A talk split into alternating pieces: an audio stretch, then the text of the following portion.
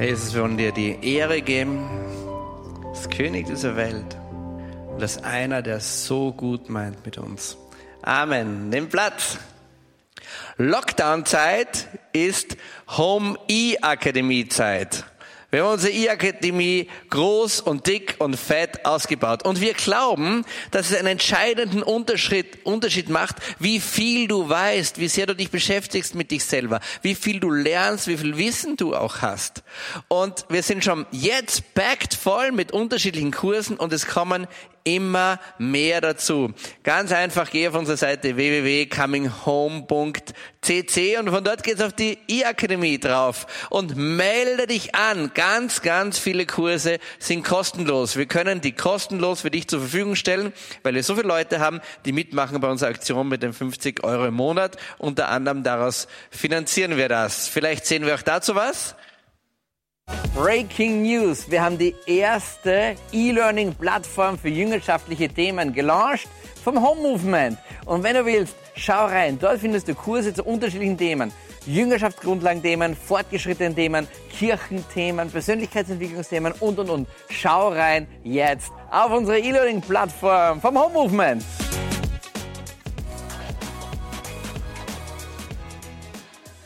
Wow, nicht schlecht. Also, Lockdown-Zeit ist E-Akademie-Zeit. Sei dabei, mach unbedingt mit. Mach.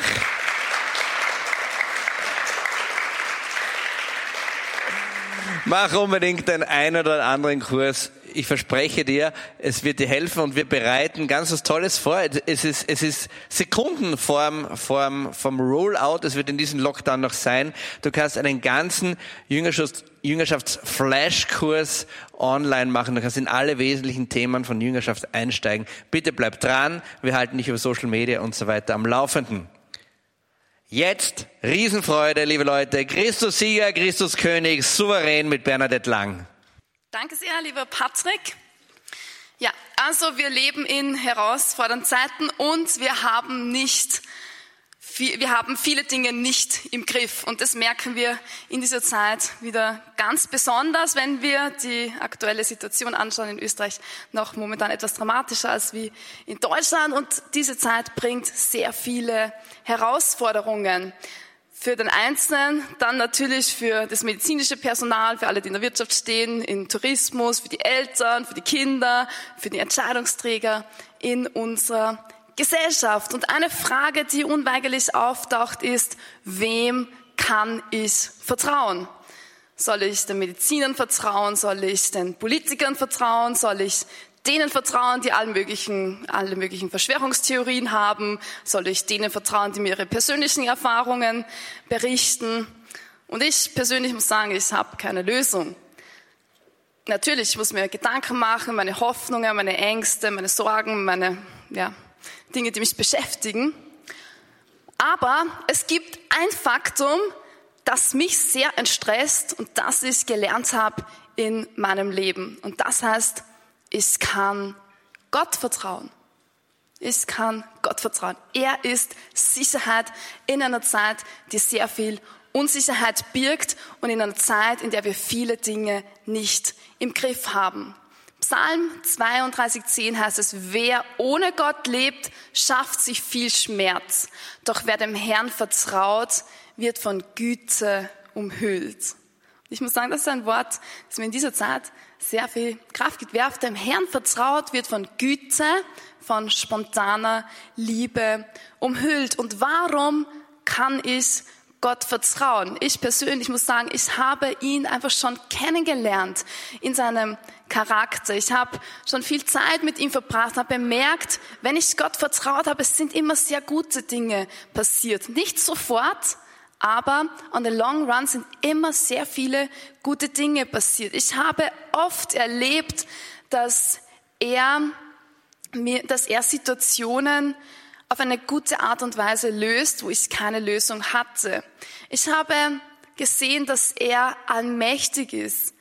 Ich habe erfahren, dass er die absolute Liebe ist dass seine Pläne für mein Leben besser sind als meine Pläne. Ja, manchmal denke ich, Gott, mein, meine Pläne sind viel besser, das sehe ich, ja. Und dann, wenn ich so ein bisschen zurückschaue, ein bisschen Zeit vergeht, dann merke ich, okay, Gott, ich muss schon sagen, deine Pläne waren doch besser. Warum kann ich Gott vertrauen? Weil er Gott ist und weil er souverän ist. Gott ist souverän. Damit werden wir uns auch heute ein bisschen näher beschäftigen. Was bedeutet souverän? Das Wort kommt aus dem Lateinischen, superanus, und das heißt eigentlich darüber befindlich oder überlegen.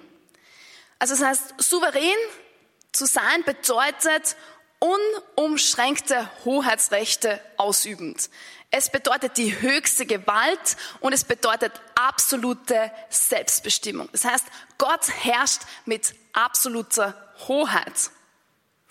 Zugegeben, wenn ich jetzt von Gott äh, davon spreche, dass Gott herrscht, dann klingt das Wort manchmal etwas negativ. Ja, wir haben eine negative Konnotation mit dem Wort herrschen. Warum? Weil wir ein negatives Bild haben von Macht und wir verbinden das mit Politiker, mit jenen, die Macht ausüben. Und wir haben die Erfahrung, die wir in unserer Welt sehen, dass wir uns oft schwer tun, Machthabern zu vertrauen, weil sie diese Macht missbrauchen. Macht ist im Grunde ein neutraler Begriff, ist kein negativer Begriff, aber wir haben ihn in negativer Erfahrung. Aber wenn ich jetzt Macht kombiniere mit absoluter Liebe, dann wird Macht zu einer Autorität, die wir achten und ehren. Und das dürfen wir nicht vergessen. Gott, er ist die absolute Liebe. Und wenn wir sagen, Gott ist souverän, dann meint das, er hat die Autorität in Liebe über das, was er geschaffen hat, nämlich über sein Universum. Er ist der Herr des Universums. Er muss niemand um Erlaubnis bitten, um zu handeln. Und er musste niemand fragen, als er sich entschieden hat, das Universum in die Existenz zu lieben. Er hat es einfach getan. Er spricht und es geschieht. Und für mich persönlich ist es manchmal irgendwie sehr gut zu wissen, dass Gott sprechen kann und es passiert. Gott spricht und es passiert. Alles muss sich dem Wort Gottes unterordnen und das ist auch etwas, was wir ganz am Anfang in der Bibel schon sehen. Genesis 1.3, also wirklich ganz am Anfang in der Bibel heißt es, Gott sprach, es werde Licht und es wurde Licht. Gott sprach und es wurde. Durch sein Wort holt er Dinge in die Existenz. Gott ist souverän. Gott ist der Herr der Welt und er ist der Herr der Geschichte. Und ich finde, es ist einfach so gut, das zu wissen. Es tut so gut zu wissen, Gott ist Gott. Er ist nicht den Stürmern dieser Zeit derart ausgeliefert, wie wir es sind. Er hat nicht nur die Vogelperspektive, sondern er hat die Perspektive der Ewigkeit. Er sieht dann Leben als Ganzes. Und sein Urteil darüber, was gut für dich ist, ist so viel ganzheitlicher als unser eigenes Urteil darüber, was gut für mich ist in dem Moment, wo wir manchmal so denken, nein Gott, warum ist das so? Und dann sehen wir unsere kleine Welt, unseren kleinen Ausschnitt und wir sagen, nein Gott, kannst du das nicht ändern? Ja, dann ähm, passiert das manchmal, denn wenn wir zu Gott hingehen und sagen, Gott, bitte schenk mir deine Perspektive, dann wachsen wir plötzlich hinein in seinen Perspektive, in seinen Blick und wir merken so, wow, zoom out wow, das Bild ist viel größer. Gott, du machst etwas, du tust etwas viel, viel, viel Größeres. Gott sieht das Leben als Ganzes und er weiß, was gut für dich ist. Manchmal denken wir, Gott, das ist jetzt nicht gut, dass vielleicht diese Beziehung jetzt abgebrochen wird oder was auch immer. Und wir merken später, okay, das ist erst etwas, wo eine Heilung passieren kann oder wo Dinge ähm, ganz neu geordnet werden. Die gute Nachricht also ist heute, Gott ist Gott. Und die zweite gute Nachricht ist, wir sind es nicht. Hurra!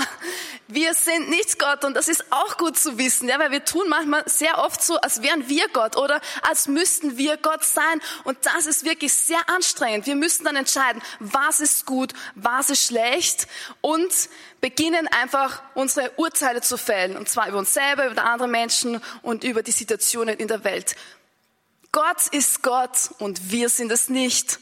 Hurra, das ist so gut zu wissen. Gott ist souverän. Und das heißt aus, auch nichts passiert, ohne dass Gott es erlaubt.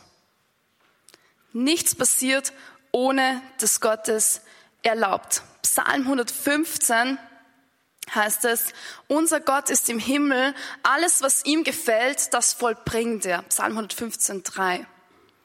Und jetzt könntest du denken, oh, das bedeutet, Gott will also das Böse, weil es gibt sehr viel Negatives, was in unserer Zeit passiert und Dinge, die uns wirklich schockieren. Vor kurzem habe ich ähm, gehört von einer Studentin von uns, dass ihr Onkel mit vier kleine Kinder, also relativ jung, dass er mit einer Lungenentzündung irgendwie zu tun hatte und er ist mit dieser Lungenentzündung ins Krankenhaus und hat auch Corona bekommen und dann lag er zwei, drei Wochen ähm, ja, intubiert auf der Intensivstation. Wir haben viel gebetet, einfach um, um Heilung und dann vor einigen Tagen hat Gott entschieden, ihn nach Hause zu holen. Und es war so, es hat mich so getroffen. Ich habe gedacht, warum muss das so sein? Und äh, wir, wir ringen oft mit Dingen, wir denken, Gott, wir verstehen das nicht. Warum ist das so? Warum gibt es so viel Leid, so viel Negatives um uns herum? Warum gibt es all das Leid? Gott, wie kannst du denn das alles erleben, ähm, erlauben? Und wir lesen, unser Gott ist im Himmel, alles, was er gefällt, vollbringt er. Gott, wie basteln das zusammen? Und wir haben nicht immer eine Antwort auf das Leid und auf unsere Not. Und wir fragen uns, Gott, wie herrschst du denn in unserer Not? Und wie ist deine Antwort auf diese Umstände, wo wir so sprachlos dastehen und sagen, okay, Gott, ich verstehe das nicht. Und zugegeben, das sind komplexe Fragen. Und komplexe Fragen erfordern auch nicht einfache Antworten, sondern komplexe Antworten. Und Gott hat eine komplexe Antwort gegeben, die komplex und einfach zugleich ist. Er hat sich gegeben in seinem Sohn. Gott gibt in Jesus Antwort auf das Drama des Negativen. Und wir werden einigen Wochen, werden wir Weihnachten feiern, wir werden das feiern, dass Gott sagt, mein Name ist Immanuel und das heißt, Gott ist mit dir. Gott ist mit uns. Wir leben in einer Welt, die zerrüttet ist und wir haben das Paradies verloren und das merken wir jeden Tag, ja, in unseren Gedanken, in dem, was wir erleben, in unseren Beziehungen. Wir merken, dass wir in einer zerrütteten Welt leben und nicht nur wir Menschen leiden drunter, sondern die ganze Schöpfung leidet drunter. Römerbrief 8 heißt es, denn die Schöpfung wartet sehnsüchtig auf das Offenbarwerden der Söhne Gottes. Ja, auch die Schöpfung ist verstrickt in das Negative, in das Drama des Bösen. Und was ist das Drama des Negativen? Es ist das Drama des menschlichen Stolzes. Es ist das Drama dass wir selber bestimmen wollen, selber entscheiden wollen, was gut ist, was böse ist. Wir wollen selber herrschen. Wir wollen die Macht und wir wollen unser eigenes Ego auf dem Thron setzen. Wir wollen Gott sein. Das ist das Drama des Stolzes, das Drama, das sehr viele negative Dinge mit sich zieht. Wir wollen Gott sein. Und das, das klingt wir wollen Gott sein, das klingt wie so riesig, aber es beginnt immer ganz klein. Ja, wir denken so, okay, ich will bestimmen über meine Finanzen, meine Beziehungen, meine Zukunft. Ich habe doch ein Recht drauf, ja. Ich habe ein Recht, dass ich wütend bin auf diese Person, dass ich eifersüchtig bin auf diese Person. Ich habe doch ein Recht drauf. Und wir beginnen so langsam unser Gebiet zu erweitern und es gibt diesen einen Platz in unserem Herzen, ein Thron und er ist geschaffen worden für einen. Das ist Gott. Und so beginnen wir diesen einen Platz zu besetzen, uns selber draufzusetzen mit unserem Egoismus zu sagen, ich entscheide, was gut und was böse ist. Das ist das Drama des menschlichen Stolzes. Und Jesus, er kam, wurde hineingeboren in dieses Drama des Bösen, in dieses Drama des menschlichen Stolzes hinein, in das Drama dem alten Begriff das Drama der Sünde. In Römer 8.3 heißt es, deshalb hat Gott seinen eigenen Sohn gegen die Sünde in die Welt geschickt. Er kam in der gleichen Gestalt, wie sie die Menschen haben, die im Widerspruch zu Gott leben und machte der Sünde in der menschlichen Natur den Prozess. Er machte der Sünde, dem Negativen, in der menschlichen Natur den Prozess. Er, der Gott ist, er, der souverän ist, machte der Sünde den Prozess. Und wie hat er das getan? Das ist eigentlich das Drama. Er wurde wie ein Sklave. Im Philipperbrief heißt es, er war Gott gleich, hielt aber nicht daran fest, wie Gott zu sein, sondern er entäußerte sich und wurde wie ein Sklave und dem Menschen gleich. Sein Leben war das eines Menschen. Er erniedrigte sich und war gehorsam bis zum Tod, bis zum Tod am Kreuz, also die schrecklichste Methode, die die Antike zu dieser Zeit zur Verfügung hatte. Und dann heißt es, darum hat Gott ihn über alle erhöht und ihm den Namen verliehen, der größer ist als alle Namen, damit alle im Himmel, auf der Erde, unter der Erde ihre Knie beugen vor dem Namen Jesu und damit jeder Mund bekennt, Jesus Christus ist der Herr. Das heißt, es kommt eine immense Souveränität. Sie bricht herein dadurch, dass Christus die Prinzipien dieser Welt auf den Kopf stellt. Er wird ein Sklave. Er, der Gott ist, entscheidet sich, ein Mensch zu werden. Das ist ungefähr so, wie wenn du dich entscheidest, eine Ameise zu werden. Ja. Also Kontrast ist noch stärker, aber vielleicht so ein bisschen, dass du in diese Richtung ähm, verstehst, was Gott eigentlich getan hat. Und das Dramatische ist, er wird nicht mehr wie Gott sein. Er wird Gott sein, aber er bleibt in der Gestalt eines Menschen bis in die Ewigkeit. Im Himmel werden wir sehen, dass er gekennzeichnet ist mit den Wundmalen. Ja, er sieht aus wie ein verwundetes Lamm. Er bleibt in dieser Gestalt, er bleibt mit den Wunden verklärt, aber er wird sie weiterhin tragen.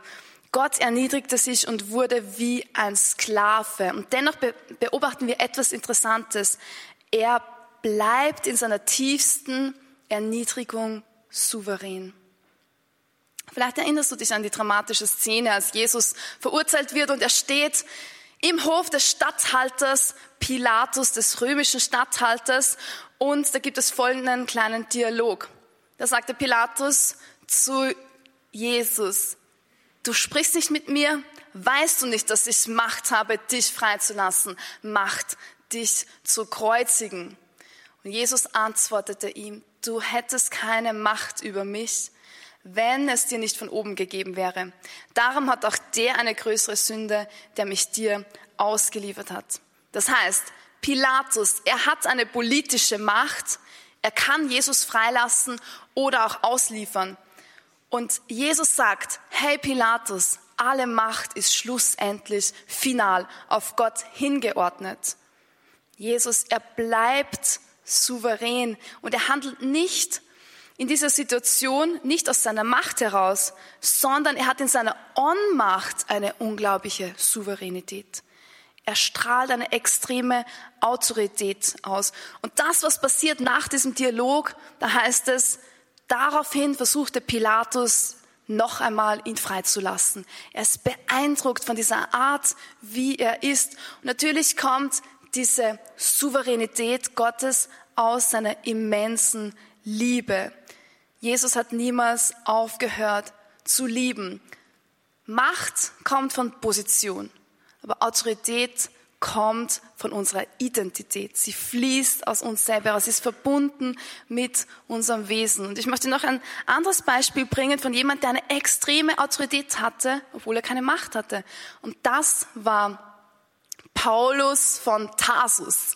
Paulus, also der große Prediger, der, der viele Völker das Evangelium gebracht hat. Und er wird schlussendlich verurteilt. Er muss nach Rom und er wird dorthin als Gefangener auf einem Schiff transportiert.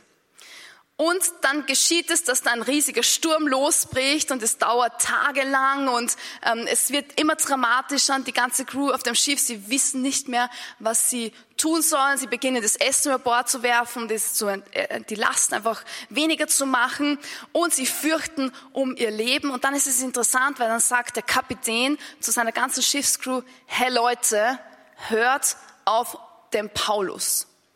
Das, was er sagt, das tut. Und es ist interessant, weil Paulus, er ist dort als Gefangener, wohlgemerkt. Er hat eine unglaubliche Autorität und er wusste, das, was dieser Typ sagt, da ist Wahrheit drin. Er lebt es in solchen Intimität und dann sind sie gerettet worden, landeten dann auf Malta, haben hoffentlich eine schöne Zeit dort verbracht. Ja. Und ähm, sind dann später nach Rom. sie haben auch ein paar Abenteuer in Malta erlebt, das kann man dann in der Apostelgeschichte weiterlesen. Also Jesus, er liefert sich in seiner Ohnmacht der Macht des Pilatus aus. Er wird gekreuzigt, er stirbt und er macht der Sünde, dem Negativen in der menschlichen Natur den Prozess. Und wie macht er das? Indem er selber in Stellvertretung stirbt. Und dann passiert es unglaublich. Der Tod kann ihn nicht festhalten. Der Tod hat keine Macht in dieser Vollmacht der Liebe. Und er steht am dritten Tag von den Toten auf nicht nur ähm, für sich, sondern auch für uns. Das heißt, was lernen wir daraus? Mit Gott hat jede Niederlage das Potenzial zum Sieg. Und das musst du wissen für dein Leben. Ja, wenn du das Gefühl hast, ich lebe gerade im Tal, ich lebe irgendwo in einer Niederlage, mit Gott hat deine Niederlage immer das Potenzial, ein unglaublicher Sieg zu werden. Wer hätte gedacht, dass diese Geschichte noch einmal so eine drastische Wende nimmt, als Jesus stirbt am Kreuz und die Jünger haben gedacht, okay, jetzt ist es vorbei. Drei Jahre Jüngerschaftsschule und unser Meister wird mit der schlimmsten Methode, die die Antike hatte, verurteilt. Er stirbt am Kreuz. Jetzt ist es aus. Und das, was passiert, er steht von dem Toten auf und schafft eine völlig neue Wirklichkeit. Er holt uns heim, er liebt uns heim zurück in den Himmel. Also meine Frage ist, wo erlebst du gerade eine Niederlage? Wo brauchst du einen Sieg? Jede Niederlage, jeder Tod, den du stirbst, hat bei Gott das Potenzial, ein unglaublicher Sieg zu werden. Und ganz oft ist es die Niederlage und der Tod des eigenen Egos, des eigenen Ichs.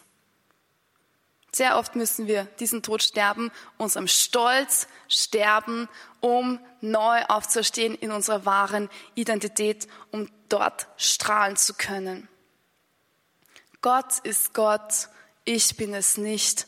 Und der Thron, der tief in uns drinnen ist, er gehört Gott allein. Und erst dann sind wir in der richtigen Ordnung und dann beginnt Gott uns groß zu machen.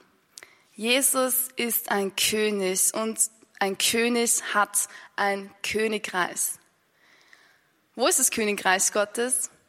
Es ist mitten unter uns und doch nicht so sichtbar, weil Gottes Reich ist in dieser Welt, aber nicht von dieser Welt. Gottes Reich ist in dieser Welt, aber nicht von dieser Welt. Also als Jesus vor dem Statthalter Pilatus ist, ist, ist Pilatus, er interviewt ihn die ganze Zeit, versucht ihn irgendwie heraus, herauszufinden, was eigentlich seine Schuld ist. Und da heißt es, da ging Pilatus wieder in das Prätorium hinein, ließ Jesus rufen und fragte ihn, bist du der König der Juden? Und Jesus antwortete, sagst du das von dir oder haben das andere über mich gesagt? Pilatus sagt dann, bin ich denn ein Jude? Dein Volk und die Hohenpriester haben dich an mich ausgeliefert was hast du getan?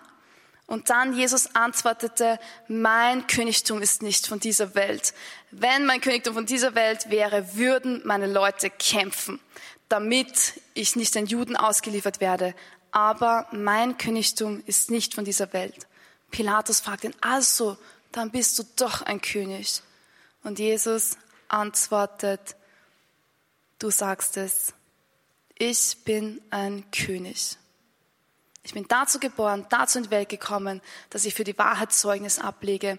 Jeder, der aus der Wahrheit ist, hört auf meine Stimme. Also Jesus stated es ganz klar, er ist ein König und ein König ist jemand, dem Leute folgen. Er ist souverän, selbst in der größten Erniedrigung. Und was macht ihn souverän? Diese absolute Liebe, diese absolute Hingabe und das macht ihn auch zum Sieger. Und jetzt möchte ich dir noch etwas mitgeben. Die Wiederherstellung Gottes ist immer größer als das Original. Das ist ein Prinzip, das ich in meinem Leben sehr oft gesehen habe. Wenn etwas zerbrochen ist, dann habe ich bemerkt, Gott macht aus der Zerbrochenheit immer etwas Größeres. Es gibt in ähm, Japan eine sehr interessante Kunst. Und zwar ist es Kintsugi. Ich weiß nicht, ob ich das richtig ausspreche. Kintsugi ist eine traditionelle japanische Reparaturtechnik und bedeutet so etwas wie reparieren mit Gold. Das heißt, wenn eine Tasse zerbrochen ist, ein, oder ein Becher oder ein Teller aus Keramik, dann werden die Scherben so zusammengefügt und mit einem besonderen Klebstoff, der mit Gold versetzt ist, ähm, wird das wieder zusammengeklebt und dann schaut diese Kunst oder dieses, dieses Stück nachher viel schöner aus als vorher. Und das ist die Art, was Gott in unserem Leben macht. Ähm, Gott macht Dinge viel schöner, als sie vorher waren. Gott kann Dinge zum Guten wenden. Er verändert. Er wendet das Blatt. Und das möchte ich dir mitgeben, auch für dein Leben, wenn du in einer Situation bist, wo du sagst, ich habe keine Lösung, habe keinen Ausweg oder es ist etwas zerbrochen. Gott, er macht das, er macht es, die Situation immer schöner und größer, als es vorher war. Das sehen wir auch. Garten Eden, Gott hat den Garten Eden erschaffen, er war perfekt. Aber dann kam die Sünde in die Welt und die Wiederherstellung Gottes, das Kreuz und das, was durch das Kreuz gewonnen wird, ist immer schöner und größer als das Original. Am Ende macht Gott alles neu. Und das ist auch das, worauf wir warten. Ähm, es gibt eine sehr spannende Szene in einem Film, die Passion Christi, der sehr wild ist. Er beschreibt dann diese Kreuzigung und diese Szene, wie Jesus das Kreuz ähm, nach Golgotha schleppt. Und ähm, Jesus, er ist so am Ende seiner Kräfte, er fällt dreimal und fällt beim dritten Mal unter dem Kreuz und dann äh, begegnet er seiner Mutter, Maria. Und er schaut ihr in die Augen, sie schauen sich gegenseitig in die Augen und dann sagt er diese Stelle aus der Offenbarung 21.5 zu ihr, er sagt, Mutter, siehe, ich mache alles neu. Und mich berührt das so, weil er es in einer Situation sagt, wo alles im höchsten Drama ist, wo er am Boden liegt, nicht mehr kann mit seinem Kreuz und er schleppt sich zum Ort seiner, seines Todes. Und er sagt, Mutter, siehe, ich mache alles neu. Und das ist unsere große Hoffnung. Jede Träne wird er von ihren Augen abwischen, steht in Offenbarung 21. Es wird keinen Tod mehr geben, auch keine Traurigkeit, keine Klage, keinen Schmerz. Was früher war, ist für immer vorbei. Und dann heißt es, das Lamm in Offenbarung 7, das Lamm wird sie weiden und zu den Quellen führen, aus denen das Wasser des Lebens strömt. Jesus, ich danke dir, dass du ein Gott bist, der in der Wiederherstellung größer wirkt Dinge schöner macht, als sie im Original waren. Jesus, ich danke dir für deine Gegenwart. Danke, dass du ein guter und weiser König bist. Ich will dir folgen. Ich liebe dich als König über mein Leben. Ich habe gesehen, dort, wo ich dir vertraue, dort machst du alles gut. Deine Huld, deine spontane Liebe, deine Güte, sie umgeben mich in dem Maß, in dem ich dir vertraue. Und das ist mein Gebet, Jesus, möge dein Reich kommen. Amen. Du bist gnädig, du bist treu, du bist voller